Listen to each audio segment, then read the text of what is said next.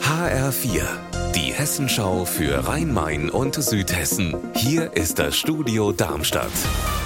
Mit Sascha Lapp, hallo. Taucher wollen heute in Offenbach-Rumpenheim ein Objekt untersuchen, das nahe dem Mainufer im Grundwasser liegt. Das wurde bei Sanierungsarbeiten am Maindamm entdeckt und könnte eine Fliegerbombe aus dem Zweiten Weltkrieg sein. Und falls das tatsächlich so ist, dann sollten die Taucher natürlich so wenig wie möglich dran rumhantieren. Wolfgang Hetfleisch, wie genau bekommen die Taucher denn raus, was da mehrere Meter unter Wasser liegt? Die schauen sich das aus der Nähe an. Ich habe keine Ahnung, wie gut das funktioniert, also wie die Sicht da unten ist, ob das Wasser klar ist ist oder trübe. Jedenfalls soll bis morgen geklärt werden, ob es ein Sprengkörper ist oder eben nicht. Falls ja, dann wird der Radius für eine Sicherheitszone festgelegt. Es kann sein, dass dann aus Rumpenheim alle raus müssen und dass auch ein Teil von Maintal-Dörnigheim am anderen Mainufer geräumt werden muss.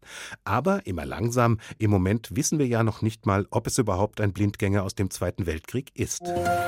Über 400 Kinder in Groß-Gerau warten gerade auf einen Kitaplatz und bekommen keinen. Lösungen aufzeigen soll eine Kita-Studie, die nun vorgestellt wurde. Anna Vogel weiß, was drinsteht. Die Kita-Studie zeigt, wo man kurz-, mittel- oder langfristig neue Kitas bauen, Container aufstellen oder bestehende Kitas erweitern kann. Schnelle Lösungen sind dabei vor allem Naturkitas, weil es dafür keine schwierigen Genehmigungsverfahren braucht. Eine soll bald in Dornheim zum Beispiel aufmachen.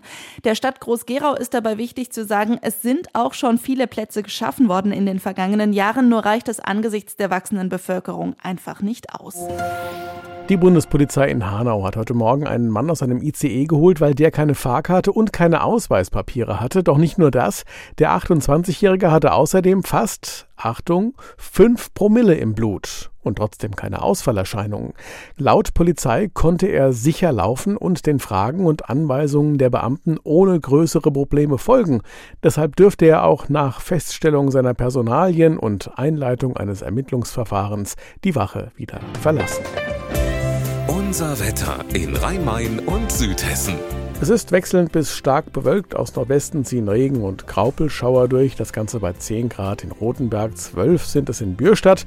Heute Nacht wird es dann so richtig kalt und neblig. Es regnet aber nicht mehr und das Thermometer fällt auf bis zu 0 Grad in Affolterbach. Ihr Wetter und alles, was bei Ihnen passiert, zuverlässig in der Hessenschau für Ihre Region und auf hessenschau.de.